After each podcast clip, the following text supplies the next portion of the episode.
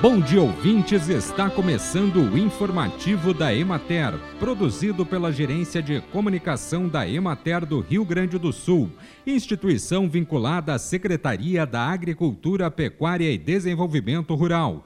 A apresentação é de Matheus de Oliveira, na técnica José Cabral. Na região administrativa da Emater de Santa Rosa está em andamento o plantio da safra 2022 de canola e 31% da área projetada já se encontra plantada, em germinação e em desenvolvimento vegetativo inicial com excelente estande e boa população de plantas. Muitos produtores estão aumentando a área de canola devido ao custo de implantação ser menor do que o da lavoura de trigo e a garantia de venda para uma empresa da região com possibilidade de melhor rentabilidade e menor risco de perdas com fatores climáticos.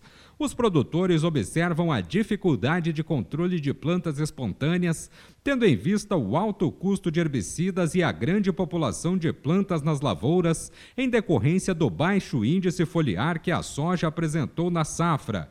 Na região de Juí, o plantio da canola está em atraso por causa da alta umidade do solo, além da demora na conclusão da colheita da soja.